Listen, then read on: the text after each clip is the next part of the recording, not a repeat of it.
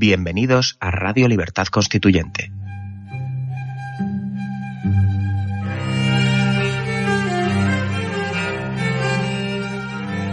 Están escuchando Radio Libertad Constituyente con don Antonio García Trevijano.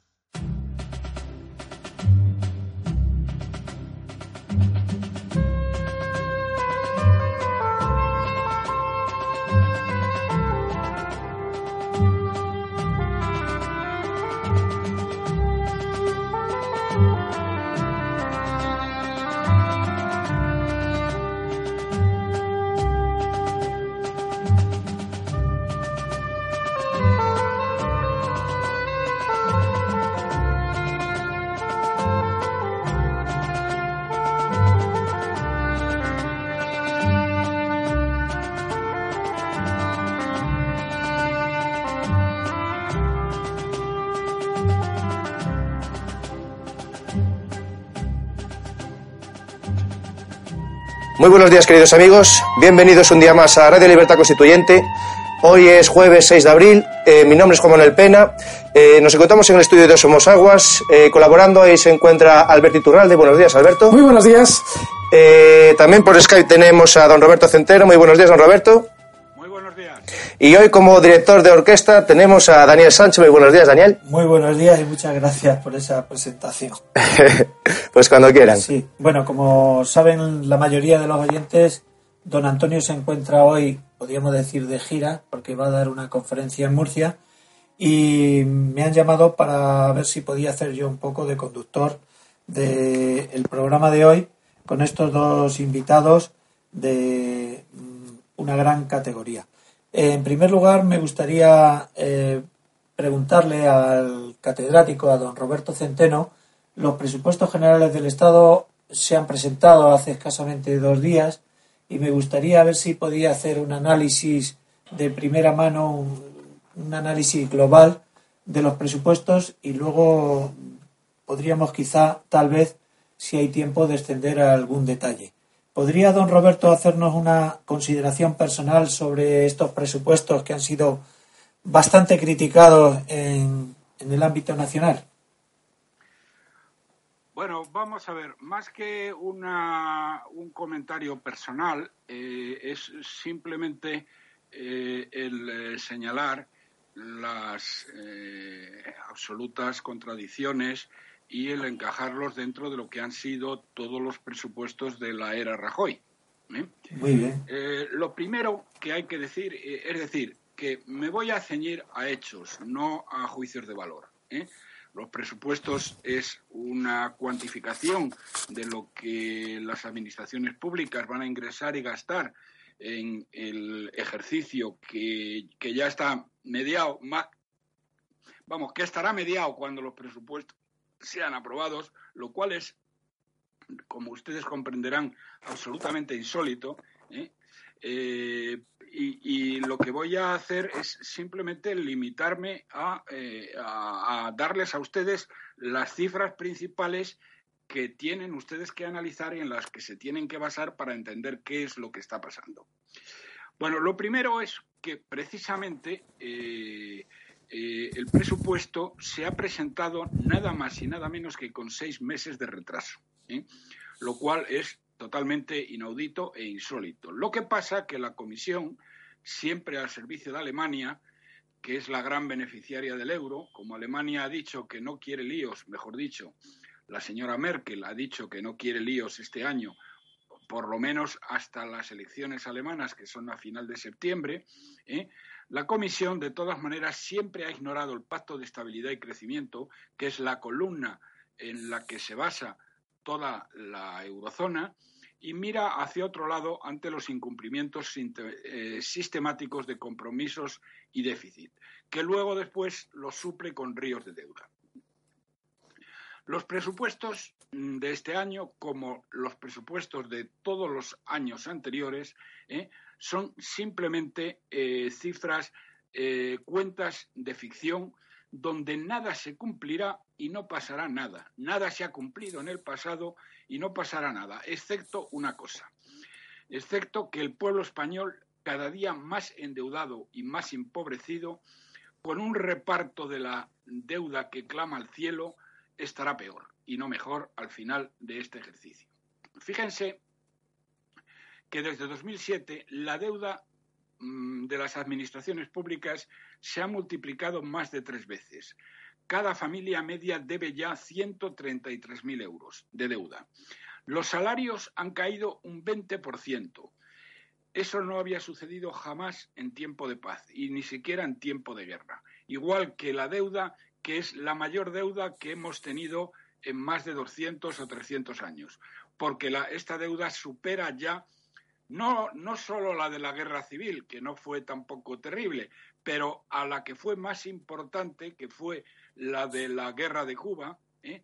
Eh, eh, la supera si consideramos la totalidad de la deuda, porque hay algunos juntaletras que en los periódicos han hecho comparaciones de deuda y han comparado la deuda de hace 100 años, o un poco más de 100 años, con la deuda actual en términos de PIB, pero la deuda actual eh, han utilizado para ello la cifra PDE, es decir, protocolo de déficit excesivo, que no incluye un tercio de la deuda y por lo tanto no tiene ningún sentido porque la deuda PDE es un invento de los burócratas de Bruselas que no existían en el año 1898, cuando la guerra de Cuba. Por lo tanto, tenemos la mayor deuda en términos de PIB probablemente desde las crisis de deuda del siglo XVI. Bien, les decía, los salarios han caído un 20%, la riqueza de las familias ha caído un 40% y un tercio de la clase media ha sido destruida. El empleo creado es, como todos ustedes saben, es temporal y luego hablaremos de eso porque es otra de las cosas, después de los presupuestos, que, que sí quiero hablar, es las cifras de paro registrado. Las cifras de paro registrado Y eh, eh, los salarios son tan miserables que hasta la propia Bruselas dice que el empleo en España ya no garantiza el salir de la pobreza. Bien, eh, de todas maneras, mm, lo que sí quiero señalarles es lo siguiente. Lo primero que habría que hacer antes de empezar a analizar los presupuestos es eh, algo muy obvio que ningún o casi ninguno, no, algunos sí lo ha hecho, algún periódico sí lo ha hecho, pero muy pocos y desde luego ninguno de los grandes, eh, recordar lo que ha ocurrido con los presupuestos, perdón, con los presupuestos anteriores que habían sido elaborados por las mismas personas, es decir, por mm, el equipo de Montoro y todo el equipo de mentirosos de Moncloa. Miren ustedes, empiezo por el año 2012. Presupuestos generales del año 2012. Estos presupuestos fueron los primeros elaborados por el gobierno de Rajoy y en ellos se preveía una caída del PIB del 1,7% y un déficit público del 4,4% y una reducción del gasto eh, del despilfarro público en 17.000 millones. Lo que ocurrió en realidad, fíjense ustedes, es que la caída del PIB no fue del 1,7%, sino de un 70% mayor, lo cual eh, entenderán que es un error verdaderamente brutal y que además falsearon durante años hasta el año 2016 cuando el INE publicó la cifra definitiva. Es decir, es que siguieron mintiendo durante varios años ¿eh? hasta que eh, cuatro años después, mejor dicho, tres años después, porque esto habría sido en el año 13, el INE publica la cifra definitiva. El déficit, fíjense ustedes, lo habían previsto que fuera el 4,4% ¿eh? y sería más del doble, el 10,5%. Y los 17.000 millones de euros de ahorro se convirtieron en 13.000 millones de euros de gasto. Eh, mm, luego, eh, los compromisos eh, se comprometieron, hicieron, siempre han hecho, Rajoy siempre ha hecho y el PP siempre han hecho exactamente lo mismo. Han incumplido, no es que hayan incumplido los compromisos, es que han hecho exactamente lo contrario. Concretamente, eh, ese año prometen una ley orgánica de estabilidad presupuestaria y prometen que se obligará a todas las administraciones públicas a alcanzar el equilibrio estructural. Prometen racionalizar el sector público para evitar las publicidades. Y ya en el colmo del engaño y de la miseria moral, prometen crear empleo estable y de calidad. Fíjense ustedes el empleo que eh, han creado, del que luego, luego hablaré.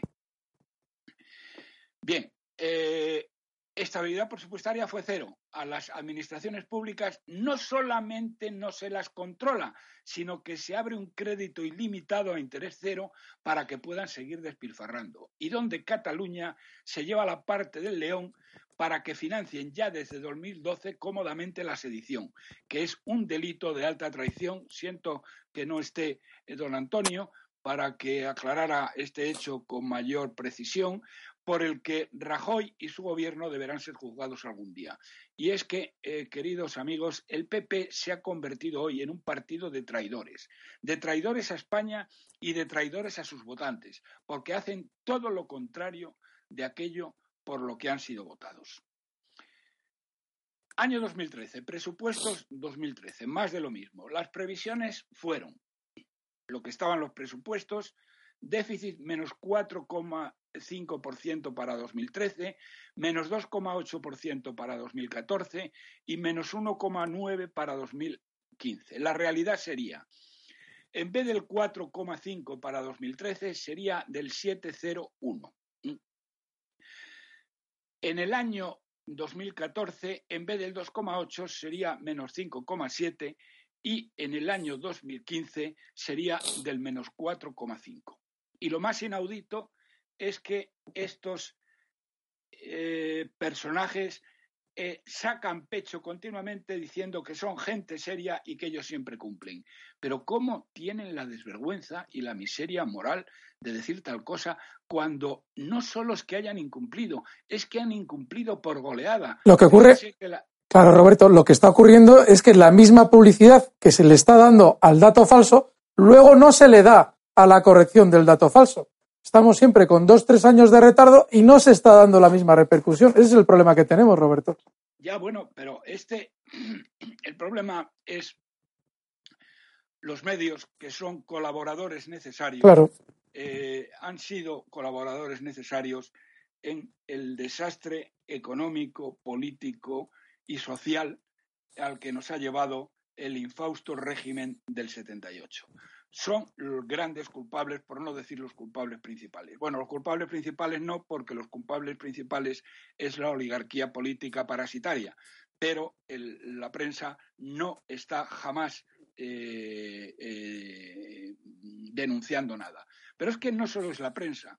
Fíjense que en el año 2014, esto no se lo pierdan, se crea una cosa que se llama Autoridad Independiente de Responsabilidad Fiscal, AIREF ¿eh? que lo obliga la, eh, Bruselas a que se cree. ¿Y para qué se crea AIRE? Pues se crea, fíjense ustedes, para velar por el cumplimiento de los objetivos de estabilidad presupuestaria, deuda pública y regla de gasto, y para dotar de más transparencia a las políticas fiscales de las distintas administraciones públicas. Bueno, esto ha sido otra gigantesca tomadura de pelo que realmente es inaudita, porque a la IREF no les importa nada excepto sus poltronas. Les trae sin cuidado la verdad, y menos que nada la miseria y la falta de esperanza de millones a los que tan activamente están contribuyendo a arruinar, ocultando cómo el régimen del 78 está arruinando a las próximas generaciones de españoles con una deuda absolutamente impagable. Y esto es lo que está haciendo el AIREF. Y yo desde aquí les acuso, son ustedes un atajo de miserables, porque les pagan a ustedes porque se cumplan los objetivos y porque digan la verdad y hacen exactamente lo contrario. Forman parte del engaño total y ustedes deberían ser independientes y no lo son. No lo son porque no quieren, porque ellos podrían perfectamente dar un puñetazo encima de la mesa y no lo hacen. Bien, presupuestos del año 15, lo mismo, no les voy a cansar, pero es exactamente lo mismo. La realidad y la, ah, la realidad y los presupuestos no tienen nada que ver. Todos se incumplen sin, eh, sin limitación. Y ahora voy al año, a los presupuestos del año 2016, que son los últimos, ¿eh? hasta que se han publicado ahora los del 2017. Bien. En el eh, año 16, el objetivo de déficit público era el menos 2,8%. Que por cierto, los analistas, que se llaman a sí mismos analistas y que son junta letras, a ver si, que están contando que el objetivo de déficit del año 16 era del 3,6%. Hombre, por favor, a ver si se leen ustedes el libro amarillo, que es donde están, es el libro oficial, donde están los presupuestos, y se enteran de una santa vez, ¿eh? porque la cifra objetivo era del 2,8 y lo siguió siendo hasta abril. Es decir, durante los meses de enero, de febrero, de marzo y de abril, el gobierno de Rajoy mintió y dijo que iban a cumplir el menos 2,8. Al final de abril vieron que no podían y fueron a Bruselas para decir que les diera el 3,6. Y oh maravilla, en Bruselas la señora Merkel para ayudar a Mariano a ganar las elecciones o al menos a no perderlas por goleada, le dio de margen no el 3,6 que pedía, sino el 4,6%. ¿eh? Se lo dio la señora Merkel. Bien. Eh, luego tenían, por otro lado, una previsión de ingresos tributarios, y esto es importante, lo digo para que comparen con lo que han escrito este año, eh, decían que iban a tener un incremento de los ingresos del 6,2%. Esa era la previsión del presupuesto de este año. ¿Y qué ha pasado en realidad? ¿Qué ha pasado en realidad? Primero, el déficit. Eh, el señor Montoro, que es un descarado total y como sabe que los que tiene enfrente no le van a responder o son unos ignorantes, ha dicho, ha dicho con total desvergüenza que el déficit de las administraciones públicas en el año 2016, lo dijo hace dos o tres semanas, va a ser del orden del 4,3%. Lo cual es una mentira eh, como la Catedral de Burgos, pero no solamente es que sea una mentira como la Catedral de Burgos porque yo lo diga, es que no tienen más que ver las cifras. Miren ustedes. Si tomamos las cifras publicadas por el Banco de España, la deuda total de las administraciones públicas, según las cuentas financieras de la economía española, se ha incrementado en el año, eh, en el año 2016 en 44.000 millones de euros. Repito, según las cuentas financieras de la economía española publicadas por el Banco de España, una cifra, por tanto, oficial, se ha incrementado en 44.000 millones. Pero, ¿qué pasa? Que además de esto, además de esto, las pensiones, para poder pagar las pensiones, han tenido que sacar de la caja de las pensiones 20.200 millones de euros. Por lo tanto, ¿por qué han tenido que sacar de la caja de las pensiones, que la han dejado prácticamente eh, casi a cero, ¿eh? que ya no es suficiente para pagar los agujeros de este año, del año 17, eh, pues simplemente porque los ingresos y los gastos tenían un déficit de 20.200 millones. Quiero señalar aquí dos cosas. Primero, que la mayoría de medios dicen que son 19.200 millones. Y de nuevo digo lo mismo, estos juntaletras, que son los que escriben en los grandes periódicos, es que no se leen las cosas, porque 19.200 millones es la cifra que se había sacado para pagar la extraordinaria de... Eh, se sacaron dineros en julio y en diciembre. Y esto se sacó a principios de diciembre, que eran 19.200. Pero es que el día 26 de diciembre hubo que sacar otros 923 millones para poder pagar los impuestos.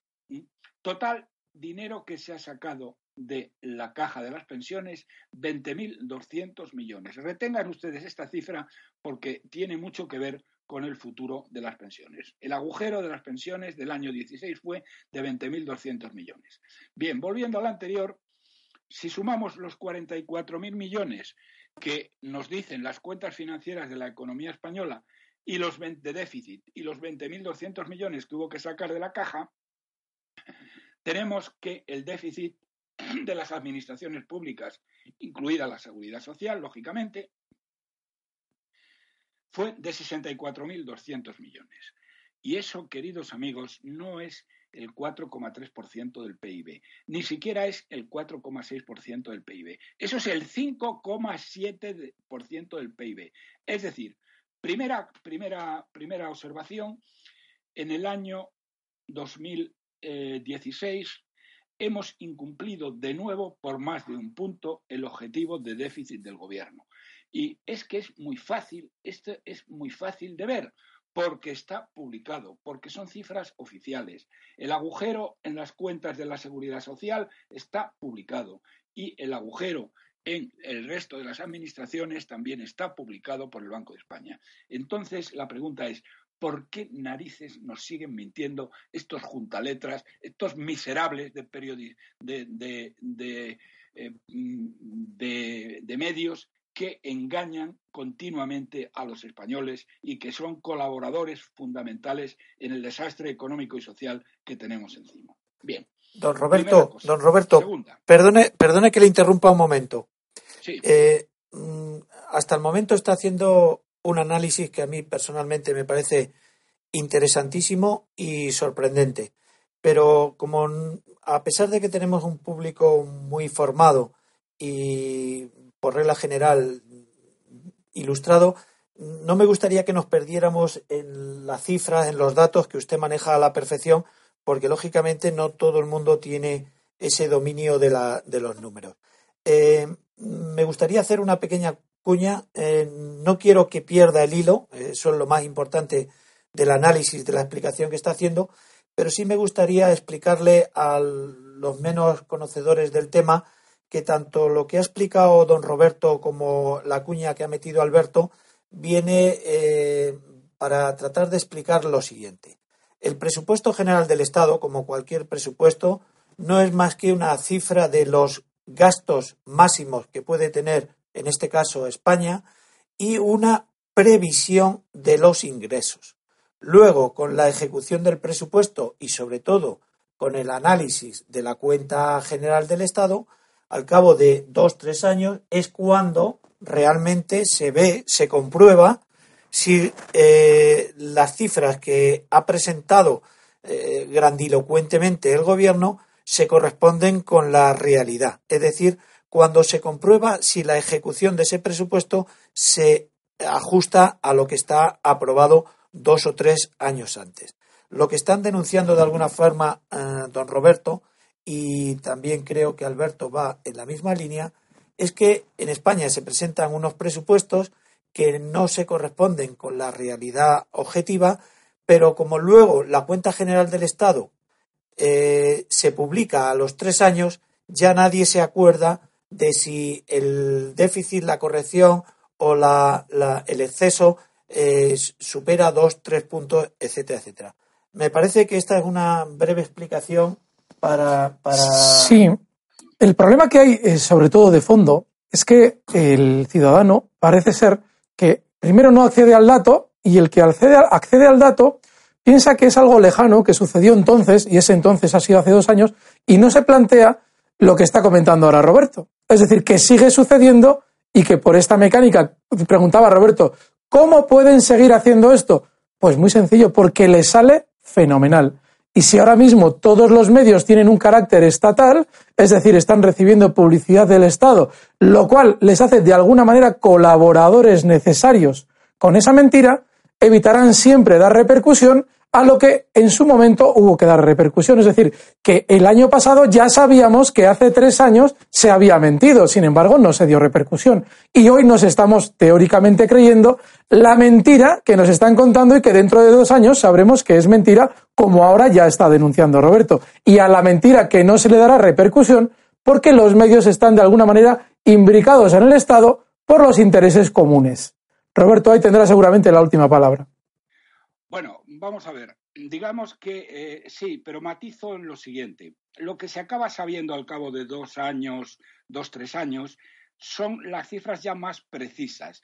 Pero, sin embargo, mm, en el momento actual, y es lo que estaba diciendo, ya sabemos, o puede saber cualquiera que, eh, bueno, que, que tenga la curiosidad de analizar los datos que da el gobierno, sabemos que es mentira. Es decir, sabemos que el déficit del año 2016 no es del 4,6, no es del 4,6, sino que es del 5,7. Y ahora lo que iba a decir, otra cosa que se sabe perfectamente, es que la previsión de ingresos, y esto es muy importante cara a analizar los presupuestos del año 17, ¿eh? El año pasado dijeron que los ingresos del Estado, bueno, perdón, los ingresos de las administraciones públicas, los ingresos tributarios, iban a subir un 6,2%. ¿Y cuánto han subido en realidad? Porque eso ya lo sabemos. Está en los propios presupuestos. Han subido el 2,3%. Repito, miren ustedes, el año pasado dijeron los ingresos van a subir el 6,2 y en realidad han subido el 2,3 y eso no es dentro de dos años, eso ya lo sabemos, ¿eh? porque están los presupuestos. Bien, fíjense la importancia que tiene esto, porque Montoro, que eh, Montoro, vamos a ver, Montoro, los presupuestos le importan un pimiento, porque él sabe perfectamente, es el más listo de todos los ministros que tiene Rajoy, ¿eh? él sabe que lo único relevante de los presupuestos es que se aprueben. Y después, lo que ocurra en realidad le trae sin cuidado, porque el agujero que se produzca lo cubre con deuda. ¿eh? Lo cual ha llevado, ha llevado a la ruina a las próximas generaciones de españoles durante los próximos 50 años. Pero de eso hablamos luego si queréis. Sí, sí. Quiero decir, ¿qué es lo que dice Montoro en los presupuestos? Miren ustedes, vamos a tener unos determinados gastos, ahora hablaré de los gastos, ¿eh? pero lo que pasa es que este año vamos a tener unos ingresos brutales, más de del orden de 200.000 millones de euros. Van a subir los ingresos un 7,9%, dice Montoro. Bueno, Cristobalito, vamos a ver. Primera, primera reflexión.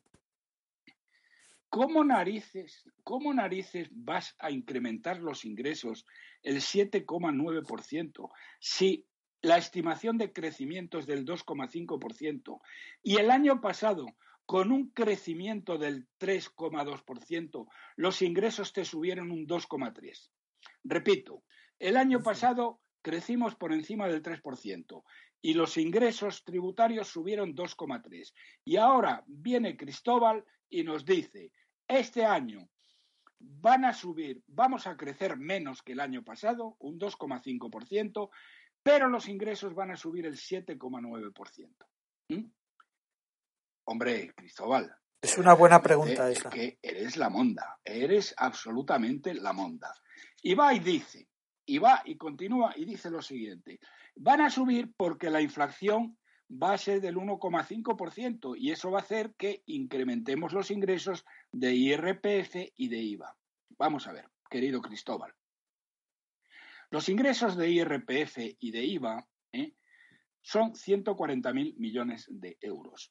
El 1,5%, el 1,5% de, mm, de, eh, de estas cantidades ¿eh? son 2.000 millones de euros. Y tú dices que vas a incrementar ese 7,9%, supone 14.000 millones. Suponiendo que las cosas vayan así ¿eh? y que el hecho de que suban los precios no va a afectar a las ventas, ¿eh? lo más que ingresaría son 2.000 millones. 2.000 millones. ¿Y hasta 14.000 de dónde los vas a sacar, querido Cristóbal? Dice, bueno, está el impuesto de sociedades, que lo hemos subido. Dice, vale, lo has subido y vas a ingresar este año 5.000 millones más. Vale. Pero vamos a ver, Cristóbal, es que el año pasado te han adelantado ya de esos 5.000 millones, te han adelantado 4.000 las empresas. ¿eh? Por lo tanto, eso se lo tienes que descontar en el año 17. Por lo tanto, la subida del impuesto de sociedades va a suponer 1.000 millones. 1.000 y 2.000, 3.000, hasta 14.000. ¿De dónde narices vas a sacar ese dinero? ¿eh? Lo digo esto para que vean el grado de mendacidad de estos presupuestos, que es, por otra parte, el mismo que había ocurrido en años anteriores. Sin embargo, fíjense ustedes, estos, estos miserables, ¿eh? Eh, resulta que en lo que se han equivocado siempre es en eh, los ingresos y en el déficit. Pero el gasto lo han cumplido a rajatabla. Fíjense que Mariano, digo que Mariano ha decidido con los sindicatos enchufar, hacer fijos a 250.000 enchufados que habían colocado los sindicalistas entre, mm, entre familiares, amigos y correligionarios. ¿Por qué les digo esto? Miren ustedes, en la seguridad social y en la enseñanza, donde el despilfarro es absolutamente gigantesco. Entre las dos se están despilfarrando más de 40.000 millones de euros respecto a lo que gastaban antes de que fueran transferidas a las comunidades autónomas. En estos dos sitios hay un absentismo laboral brutal, del orden del 8%, que es cuatro veces más que el absentismo laboral en Europa, en, estas, eh, en sanidad y en educación. Bien. Entonces, ¿qué es lo que ocurre? Pues lo que ocurre es que en los, en los, hospitales públicos, por ejemplo, para fijar ideas, ¿eh? los sindicalistas, ¿eh? cuando se producen estas, este asentismo, las plazas las cubren con familiares y amigos. Ellos son quienes deciden a quién entra para cubrir las bajas por asentismo. Y en total, en este momento hay como 250.000 que han estado trabajando a tiempo parcial, pero que no está, que no están, eh, perdón, que no, eh, que, y que ahora Mariano, por razones que no entiendo, ¿eh? Los va a hacer fijos a todos. 250.000 vagos y maleantes, parientes y amigos de los sindicalistas, que no saben hacer una O con un canuto, que entran sin oposición, sino a dedo, porque les han nombrado de sustitutos los sindicalistas eh, en la sanidad y en la educación. Y ahora los van a hacer fijos. 250.000. Luego, Susana Díez va a meter a 40.000 enchufados eh, que tiene, eh, eh, digamos, a tiempo parcial, los va a hacer fijos, que los va a colar por la puerta de atrás. Y luego hay otros 67.000 funcionarios de los cuales solamente son necesarios los que corresponden a la policía, a la Guardia Civil y poco más. ¿eh? Total, 337.000 enchufados, nuevos enchufados públicos. Esto, señoras y señores, cuesta 11.000 millones de euros más al año. 11.000 millones de euros más al año, que se añaden a los 100.000 millones de despilfarro que representa el Estado autonómico. Tengo que decirles, por otro lado, algo que eh, no sé si saben, que España es el segundo país de Europa que más paga a los empleados públicos después de Luxemburgo. Los empleados públicos en España ganan un 44,3% más de media, ¿eh? de media, que los trabajadores del sector privado, que son los que pagan toda la fiesta. Bueno, y esto es, y estos son los presupuestos que, eh, tienen ustedes, ¿eh?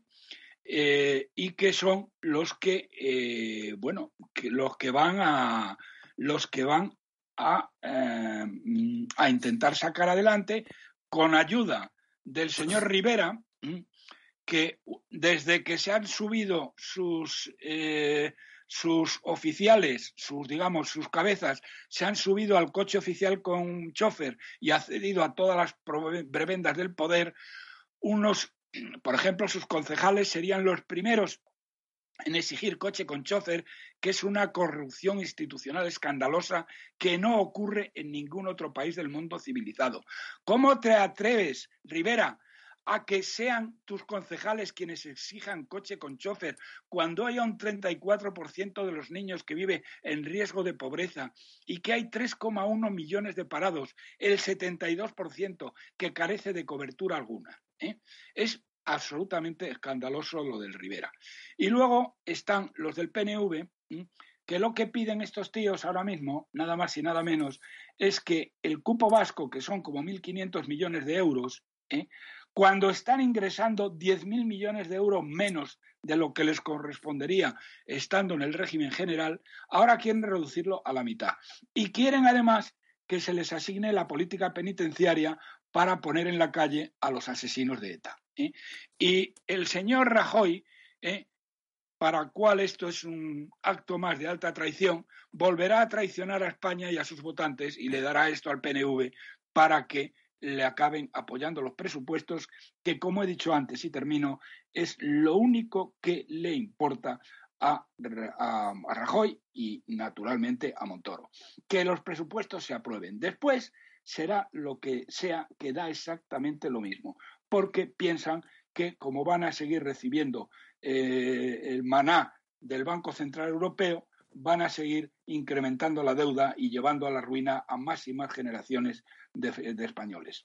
Antes, y eh, esto es lo que tengo que decir de los presupuestos, básicamente. Sí, que no es poco y intenso lo que la explicación que nos has dado.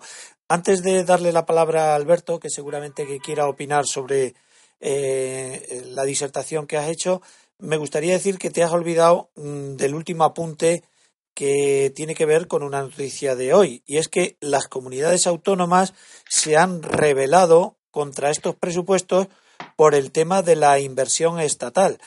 El, Ministerio de Fomento y en general los presupuestos distribuyen la inversión del Estado en las diferentes comunidades autónomas de una manera desigual, lo cual ha provocado que las que menos reciben se levanten en armas contra aquellas que se ven favorecidas, que suelen ser las que le prestan el apoyo. Se lleva, como siempre, Cataluña se lleva la parte de León. Sí, sí. Porque estos cobardes, en vez miserables, en vez de aplicar el artículo 155 y quitarle la autonomía a Cataluña, que no pasaría nada, porque los sediciosos no tienen ni media bofetada, no tienen ni media bofetada, ¿eh? les está dando el oro, el moro y el Valle de Andorra no hay derecho a lo que está haciendo este miserable de Rajoy, que es un auténtico traidor a España y sobre todo a sus votantes, porque hace siempre justo lo contrario de aquellas cosas por las cuales ha sido votado. Eh, Roberto, antes de dejarte, que supongo que tendrá muchas cosas que hacer, me gustaría que escucharas a Alberto Iturralde. Sí, eh, mientras hacías esa fantástica exposición, que has comenzado y has terminado con lo probablemente más importante, que es la deuda que está generando para España todo ese proceso de corrupción, buscaba yo en Internet las últimas declaraciones de Mario Draghi y realmente le convierte a Mario Draghi y al Banco Central Europeo en un cooperador necesario después del informe que vosotros presentabais en Bruselas. Porque lo que ha dicho en su última intervención es que va a mantener los tipos de interés del dinero bajos y sobre todo que va a seguir comprando deuda. En realidad yo tengo la teoría de que con vuestro informe no le estáis haciendo la faena al gobierno español, se la estáis haciendo realmente a Europa que está mirando hacia otro lado sabiendo de sobra exactamente lo que pasa aquí, pero por motivos electorales manteniendo este statu quo. No sé lo que piensas tú de esa política de Draghi de mantener los tipos de interés bajos. Bueno, eh, lo he dicho en, múltiples ocasiones y además es muy sencillo. Como tú has dicho muy bien, Draghi es colaborador necesario en el desastre total y absoluto eh, al que nos está llevando, porque si no hubiera sido por Draghi, no estaríamos donde estamos. Hace ya mucho tiempo España habría suspendido pagos, habrían tenido que reestructurar todo el sistema autonómico y eh, no lo han hecho precisamente por el dinero que Draghi está dando. Ahora bien, ahora bien, una de las cosas que eh, tenemos en estudio y que con la ayuda de don Antonio vamos a tirar para adelante, es que eh, eh, mm, ver, eh, a ver cómo lo hacemos, si en el Tribunal de Luxemburgo o cómo lo hacemos, denunciar el hecho de que, fíjese, fíjate que en este momento, desde hace ya casi un año, la Comisión Europea y el Banco Central Europeo sabe por nuestro estudio que España no puede devolver la deuda. Entonces, ¿qué ocurre cuando un banco hace un préstamo a un país que sabe que no puede devolver la deuda? ¿Está jurídicamente obligado, moralmente no, desde luego, pero me refiero, jurídicamente está obligado ese país a devolver la deuda o no lo está? ¿Mm? Bien, entonces este es uno de los temas que mm, yo quiero plantear, porque un futuro gobierno de España eh, eh, podría perfectamente no devolver la deuda y ganar ese pleito en los tribunales eh, internacionales, ganar ese pleito contra el Banco Central Europeo. Ahora bien, mm, desgraciadamente, y eso es un tema que estamos estudiando ahora, y ya os diremos el resultado del tema, estos, estos señores del BCE son unos auténticos malvados, pero no son tontos. Y entonces lo que han hecho es que el dinero se les se está dando a España de una manera tal, de una manera tal que al final, al final, eh, a quien hay que devolverle este dinero es al Banco de España. Es decir, de tal manera, de tal manera que mm, eh, al final eh, el 80% del dinero, solo un 20% de los préstamos que no realizan está mutualizado. Es decir, ¿Qué quiere decir mutualizado? Que eh, mm, tendrían que responder del impago eh, de un 20% de este dinero el resto de estados de la eurozona, pero el 80% va a tener que responder la propia España sí o sí. Es decir, esto mm, es un tema que tal vez no entiendan ahora, pero mm, yo cuando lo tengamos estudiado volveré sobre ello y se lo explicaré. Pero la idea que tiene el Banco Central Europeo es decir, hombre, vamos a ver, estos señores no van a poder devolver el dinero. Entonces vamos a hacerlo de tal manera que no tengan más remedio, porque se lo deban realmente a ellos mismos y si no lo pagan van a ser ellos mismos los que van a sufrir este desastre. El mecanismo a través del cual esto ocurre es lo que les explicaré otro día. Muy bien, eh, Roberto, una última cuestión y le dejamos ya. Eh, este problema endémico que nos estás explicando y que viene siendo el discurso tuyo desde hace ya bastante tiempo. ¿En qué otros países de la Unión Europea eh, podría tener continuidad? Porque Grecia no creo que esté mucho mejor que España y hay también. No, Grecia está igual que España, porque la, la deuda griega es el 173% del PIB y la española es el 170% del PIB. Y Italia tampoco creo que esté mucho mejor que nosotros. Estamos en una situación muy similar a la de Grecia. Entonces, para terminar, me decía un amigo alemán esta semana que entre todos los países de la Unión Europea le deben a Alemania, como Estado comprador habitual de deuda pública de los Estados, un billón, un billón de, euros. Es decir, eh, ahí podemos encontrar la explicación de por qué la señora Merkel es tan importante en la Unión Europea y por qué tiene tanto poder en, en las eh, instituciones de la Unión, ¿no? Bueno, no lo sé. De todas maneras, Alemania ha sido la gran beneficiada eh, del euro. Fíjate, porque el tipo de cambio del euro mm, es muy favorable para Alemania porque está muy por debajo de lo que sería el tipo de cambio del marco si hoy eh, no hubiera euros. ¿eh? y ha favorecido extraordinariamente el desarrollo de la industria alemana. Y sin embargo, ha hundido la industria de los países del sur. Concretamente, en el caso de España, hemos pasado de que la industria representara el 36% del PIB en el año 1975, ¿eh? el último año con Franco, ¿eh? y eh, al 14% a día de hoy. Y parte de esta caída brutal de la industria en el PIB y de convertirnos de ser una economía industrial en el año 1975 a una economía de enchufados públicos eh, de especuladores y de camareros que somos en este momento, eh, la tuvieron primero, mm, primero el Partido Socialista en el año 84, cuando desmanteló una buena parte de la industria española con lo que se llamó el Plan de Reconversión Industrial, al objeto de entrar a toda velocidad, porque tenían mucha prisa en meternos en la Unión Europea como fuera, ¿eh? y, y, luego a esto le dio la puntilla la entrada en el euro como consecuencia de, mm, como consecuencia, eh, de, eh, la, eh, de que el euro está diseñado para favorecer a Alemania y a, hundir la industria, ha contribuido a hundir la industria en España, en Italia y en otra serie de países. Pues muy bien, don Roberto. Sabemos que tiene otras ocupaciones. Le vamos a liberar de, continuar en el programa. Muchísimas gracias por el análisis que ha hecho y hasta otro programa. Vamos a hacer una. Un fuerte abrazo, Roberto. Vamos a hacer nosotros una pausa musical. Muy bien, amigos, pues vamos a hacer una pequeña pausa y ahora mismo volvemos. Si conoces a don Antonio García Trevijano y escuchas nuestra radio frecuentemente, es importante que te asocies al MCRC. Es el único movimiento que existe en Europa que lucha cada día por la libertad colectiva y deberías formar parte de él. De esta forma disfrutarás de nuestro boletín para asociados con toda la información del movimiento y estarás al día de todas las noticias y eventos que realicemos. Si quieres, puedes colaborar con una cuota voluntaria que puedes pagar de la forma que te resulte más cómoda. Es muy fácil. Entra en www.mcrc.es y rellena la hoja de afiliación.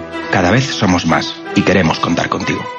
Muy bien, queridos amigos, ya estamos de vuelta. Eh, Daniel, cuando quieras. Bueno, pues muy bien. Eh, después de haber escuchado a Roberto, tenemos la suerte de contar hoy con Alberto Iturralde, que es un experto, y me gustaría que o nos va a hacer un análisis de la relación que puede haber entre los gobiernos y el sistema financiero. Tienes el tiempo que necesite, mucho poco, a tu, libre albedrío.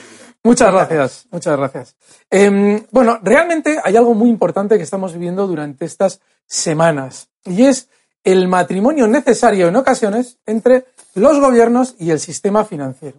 El año pasado veíamos cómo eh, el ministro de Economía, el gobierno, nos eh, decía lo importante que era que tuviéramos nuestro dinero dentro del sistema bancario y se penalizaba de alguna manera las entradas y salidas con el fin de hacernos creer inicialmente que eso de alguna forma intentaba eh, bueno, pues poner límite a la economía sumergida, cosa que es absolutamente falsa. En realidad, la intención es favorecer que el sistema financiero pueda, mm, de alguna manera, controlar el máximo de flujo monetario posible. Bueno, pues ahora está sucediendo algo en el mercado de valores y en el gobierno que tiene mucho que ver con esta eh, relación, este matrimonio necesario entre Estado y sistema financiero.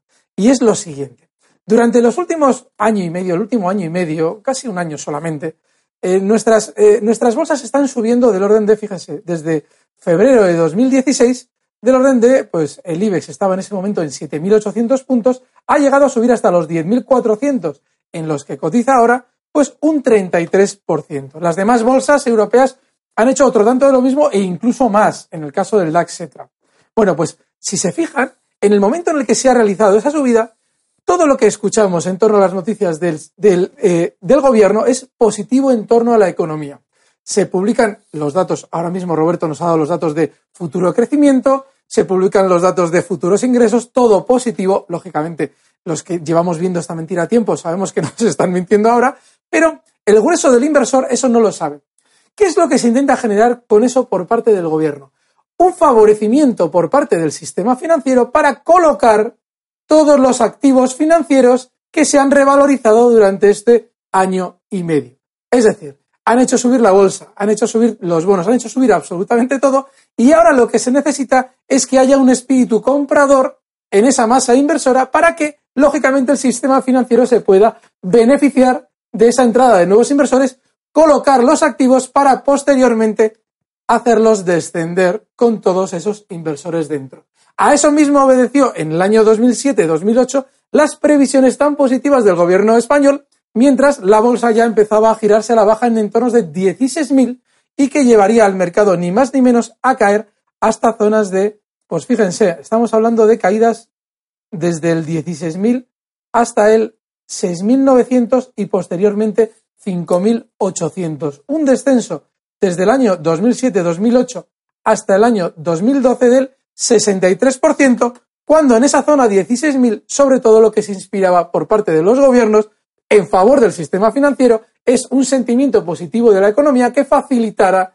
la venta de esos pequeños, eh, de esos grandes paquetes de activos a la mayoría masiva de esos pequeños inversores que entraban compradores creyendo lo que se les hacía llegar en torno a la economía por parte del gobierno. Bueno, pues ese mismo, esa misma situación se está empezando a ver ahora de nuevo. Es decir, cuando Mario Draghi que también tiene que favorecer esas compras eh, por parte del sistema financiero europeo global, nos dice que va a seguir con su inyección de liquidez y con esos tipos de interés relativamente bajos y ese funcionamiento de la economía teóricamente positivo, lo que está haciendo es facilitar esas entradas. Y además hay un proceso que normalmente se beneficia siempre de esa situación, que es la de los, las elecciones en países importantes de la Unión Europea. Durante estos meses hemos visto la bolsa subir y nos encontramos que ese proceso se está produciendo justo cuando en Francia se va a producir un proceso electoral importante. Con lo cual, lo más normal es que los inversores durante estos meses, seguramente creyendo esa, eh, esa, esa especie de sentimiento positivo que le generan los gobiernos, tienden a entrar compradores para la bolsa verse especialmente afectada en plano negativo a partir de mayo. En mayo también, normalmente, hay un adagio bursátil que dice en Estados Unidos, sell in May and go away, es decir, vende en mayo y retírate de la bolsa porque normalmente la hemos hecho subir hasta mayo y ahí es donde os la vendemos a vosotros para luego hacerla descender. Como luego en septiembre hay unas nuevas elecciones importantísimas, en este caso en Alemania, en el torno de la Unión Europea, lo más normal es que en mayo se aproveche para liquidar y en septiembre, después de haber hecho un valle durante los meses de eh, junio, eh, julio y agosto, se vuelvan a ver nuevos máximos para a partir de ahí volver a descender con fuerza con todos esos inversores cautivos. Con lo cual, durante estos meses veremos cómo ese proceso de matrimonio entre gobiernos y sistema financiero se va a ver especialmente agudizado. Cosa que también abona esa tesis que veníais comentando, venía comentando Antonio durante estos días con Roberto, de esa especie de matrimonio entre Estado, sistema financiero y, lógicamente, siempre perjudicados, que es el inversor normal y corriente. Pero esta capacidad que estás apuntando que tienen la clase política o los gobiernos para influir sobre la subida de la bolsa, no creo que sea absoluta, será parcial, será relativa. ¿Hasta qué punto puede un gobierno influir de, tal manera que, que, eleve artificialmente? Qué importante es lo que estás preguntando. Fíjate, en realidad no es el gobierno el que la sube. El gobierno es el que mueve las voluntades. De ahí ese matrimonio entre gobierno y sistema financiero. Mueve las voluntades de sus gobernados en favor de, es decir, en favor de la compra de activos que nos está vendiendo el sistema financiero. El gobierno no sube la bolsa, la que lo sube es el sistema financiero que cuando en teoría teníamos una máxima crisis de deuda, es decir, en el año 2012, cuando aquello de la prima de riesgo, que era una brutalidad, cuando más ha estado alta la prima de riesgo ha sido justo en el año 2012. Y en aquel momento nos decían que, uy, hay que salir de la bolsa porque obviamente es un mal negocio entrar con esta prima de riesgo. La economía va a ir mal. Bueno, pues en aquel momento nuestro IBEX estaba cotizando ni más ni menos que en 6.000 puntos. Bueno, pues en el momento en el que se hizo salir a todo el mundo con aquellas noticias negativas, que también venían de parte del gobierno, el mercado rebotó hasta la zona 12.000. Entonces, es decir, ahí es cuando el gobierno de nuevo nos volvió a dar un sentimiento positivo. Y vuelta a empezar, caída desde los 12.000 hasta niveles de 8.000 y ahí de nuevo otra vez una sensación de crisis global. Para de nuevo, una vez que hemos subido y el sistema financiero, una vez que en su día en el 8000 recompró todos los activos, nos lo quiere vender ahora, el gobierno sale a la palestra a darnos un sentimiento positivo de la economía que nos lleve a comprar esos activos financieros que nos quiere vender el grupo bancario. Me sorprende muchísimo, mm, de manera excepcional, este análisis que hace, porque pensaba que los analistas eh, españoles, a diferencia de los anglosajones, mm, no eran tan francos como tú lo has sido hoy. Es decir, eh, un amigo que trabajó en Wall Street mm, me decía que en Estados Unidos el analista no puede engañar al cliente, no tiene que ser franco y honesto en todo momento, porque se ve abocado a una demanda eh, en caso de que estuviera de alguna forma engañando al cliente. Sin embargo, esa práctica de franqueza en, España yo no la he visto. No, Sin embargo, fíjate que tú estás introduciendo un elemento más que ese de los analistas. Yo soy analista bursátil, en realidad soy especulador bursátil, pero me sirve para analizar mi profesión. El analista normalmente cuando da un dato al cliente cree que lo está dando correcto. Lo que ocurre es que hay un desconocimiento global en los analistas españoles de cómo funciona el sistema financiero, es decir, cómo se engaña o cómo se vierte una información que los analistas en realidad se creen para transmitirla luego a sus clientes. En realidad el analista normalmente, el que no conoce ese funcionamiento, es una correa de transmisión involuntaria de lo que en realidad interesa al sistema financiero. Cuando lo observas desde dentro, desde el especular con tu propio dinero, la situación cambia. Porque si tú te crees todo lo que te está llegando, te arruinas en dos días. Es decir, el analista en realidad muchas veces es un cooperador necesario involuntario. Entonces, em, volviendo a lo crematístico, a lo, a lo, a lo práctico y teniendo la, oportunidad de preguntarte directamente, Y después del análisis que ha hecho Roberto en otro tema, que es el de los presupuestos, pero en línea global, la economía española ahora no es un buen momento para invertir en economía española. La, pregunta tiene doble sentido. ¿Es buen momento? Es decir, ahora, ahora no. Ahora en el momento en el que nos intentan decir que todo es maravilloso después de que todo está un 35% por encima que hace un año, ya no es el momento. Sin embargo, hay algo todavía más profundo. Si hacemos una valoración de los últimos años, lo comentábamos días atrás Antonio y yo en torno a ese informe que presentaba Roberto en, la, eh, en Bruselas. Y es que en los últimos años todas las bolsas europeas relacionadas con el euro han caído menos una que ha subido. Es decir, todas han descendido. Fíjate, en España hacíamos eh, un recuento y había caído desde el año 2008 que se comienza a falsear esos datos que denuncia Roberto, la bolsa había caído aproximadamente un 40%. Sin embargo, en ese periodo de tiempo, la bolsa alemana ha subido un 50%. Y la otra bolsa que ha subido, que aquí viene lo bueno, es justo la que no estaba en el euro. Es decir, la inglesa, que curiosamente encima se había visto perjudicada teóricamente por su salida de la Unión Europea en junio y debería haber descendido desde entonces cuando ha hecho exactamente todo lo contrario. Desde que se confirma el Brexit, el Londres sube como un auténtico cohete para situarse por encima de los máximos de 2008, mientras nosotros seguimos un 40% por debajo y los alemanes un 50% por encima. Eso lo que está queriendo decir es que en números contantes y sonantes, en donde se mueve el dinero, se descuenta claramente que se nos ha engañado con aquello del euro. Con lo cual, obviamente, el momento ahora no es de entrar. Pero es que además, globalmente lo que nos anticipa es que mientras sigamos en el euro, nuestra economía funcionará comparativamente muchísimo peor que lo que está funcionando realmente bien, que es la economía alemana. Muy bien, pues los oyentes podrán apreciar cómo no solamente en este programa modesto con unos medios limitados se hace un análisis político de mucha calidad, sino que también tenemos eh, expertos en economía que nos hacen el mejor análisis que cualquier televisión de estas con unos shares de audiencia espectaculares.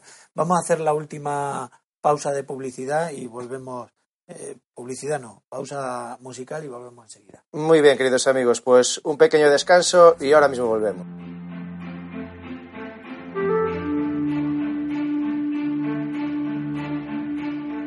El movimiento de ciudadanos hacia la República Constitucional está presente en las principales redes sociales de Internet. Busca Movimiento MCRC en Facebook, Twitter, Instagram o Tumblr para seguirnos, informarte y colaborar en la difusión de las ideas de la democracia y la libertad política colectiva. También puedes encontrarnos en el canal Libertad Constituyente TV de YouTube o seguir nuestras emisiones diarias de radio en la plataforma de podcast Spreaker. Os animamos a participar activamente y a utilizar las redes sociales para difundir nuestro mensaje. Crea tus propias imágenes, textos, vídeos y otros contenidos y compártelos con nosotros y con el resto de tus contactos. España no es una democracia. Lucha por la libertad de todos. Ayúdanos a conquistarla. Únete a nosotros en la acción en las redes sociales. Te necesitamos.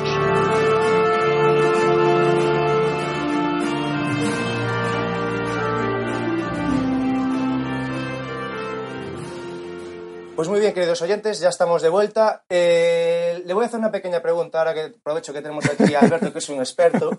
Y la pregunta me la formuló un amigo mío y compañero, y dice lo siguiente. Ante una posible ruptura del euro, ¿cuál sería la mejor manera de salvaguardar los ahorros e inversiones para evitar una devaluación de los mismos, impidiendo que el gobierno pueda obligar a su convertibilidad a la nueva moneda resultante? La pregunta es de Ordago. La pregunta es de Ordago porque además, eh, aquí fuera del micrófono, comentabas también tú la posibilidad de decir, "Buah, es que si en Francia gana eh, Marine Le Pen, aquí la tenemos de alguna manera armada. Vale, yo aquí, yo de entrada voy a negar la mayor. Y me explico. Si gana Marine Le Pen, tengo muchas dudas de que realmente salga de ley. Es decir, hay tanto ahí, tanto ahí organizado. Fijaos lo que pasaba con Donald Trump hace cosa de eh, un mes. Venía claramente diciendo que quería reducir inicialmente el presupuesto de defensa para intentar potenciar la industria y en un momento determinado nos encontramos con que la aumenta. Y ahí don Antonio ya decía, uy, está dando pasos hacia atrás. Claro, es decir, el establishment está presionando. Bueno, pues yo tengo la sensación de que a Marine Le Pen le pueden permitir hacer todo menos salir del euro. Porque eso realmente supone el siguiente problema, y aquí viene la respuesta. Supongamos que somos españoles y Francia se va del euro. Claro, lógicamente, ya en el momento en el que eso suceda, hay, pero inmediatamente, una caída global de todos los mercados financieros. Todos. Todos. Y al segundo, una inmediata revalorización del dólar con respecto al euro. Es decir, la paridad euro-dólar se tiene que disparar en favor del dólar de manera inmediata. Y hay un problema añadido más. Ahí sí que realmente se tiene que saber de antemano qué es lo que va a decir un posible referéndum. Porque no estamos hablando de la libra contra el euro, como sucedía justo en el Brexit. Estamos hablando de las dos paridades, o sea, de la paridad hegemónica, que es el euro-dólar. Con lo cual, el dólar se tiene que disparar en el momento en el que efectivamente Marine Le Pen decida, si es que lo hace, salir del euro, que yo tengo muchas dudas.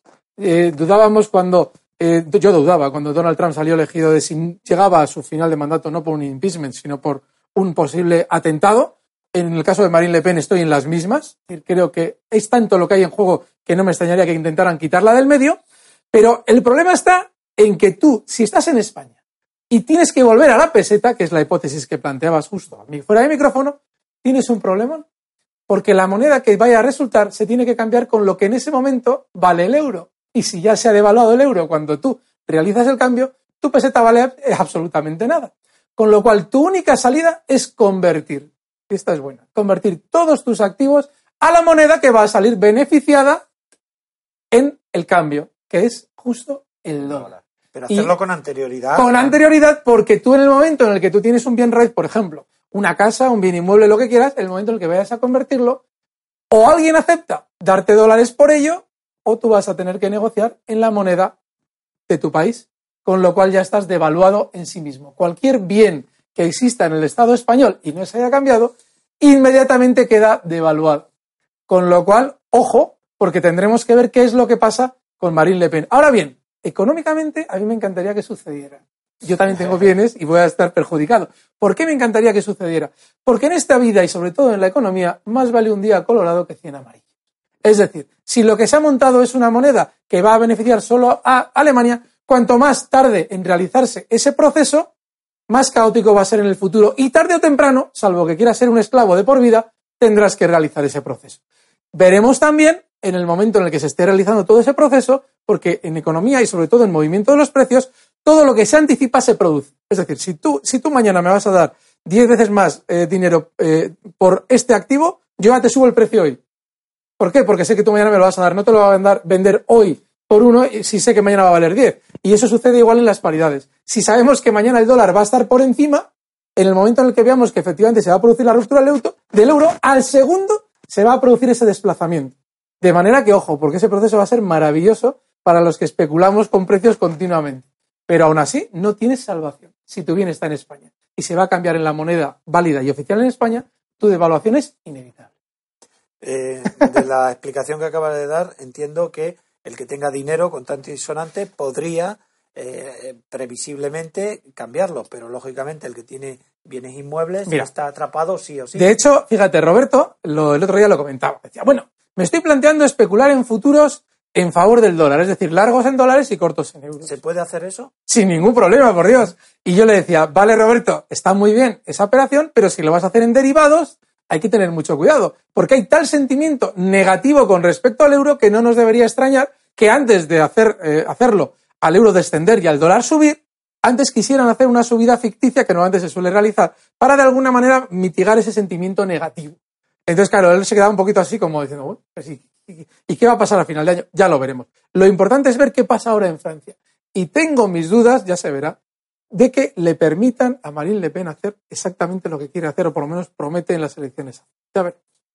Porque, por ejemplo, eh, para la gente común que tiene sus pequeños ahorros, una solución podría ser ese, esos euros que tiene comprar oro. O lo del oro mejor no es un valor tan seguro. No es ningún problema, pero fíjate, en Estados Unidos ya se produjo en los años 30 una expropiación del oro.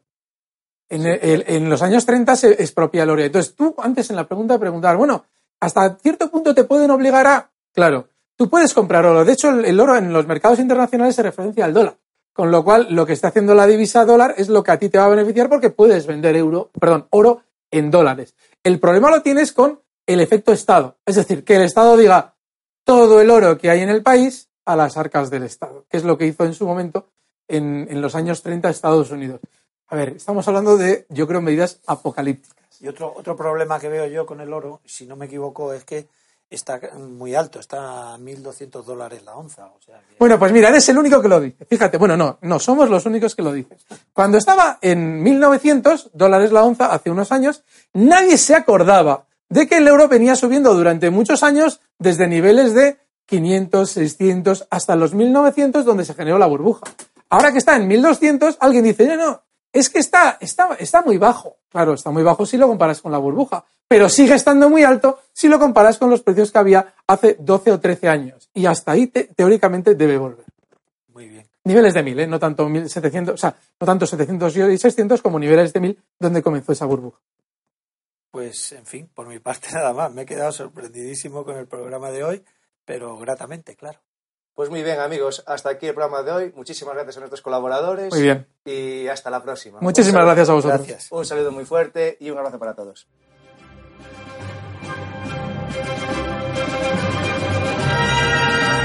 Gracias por haber escuchado Radio Libertad Constituyente.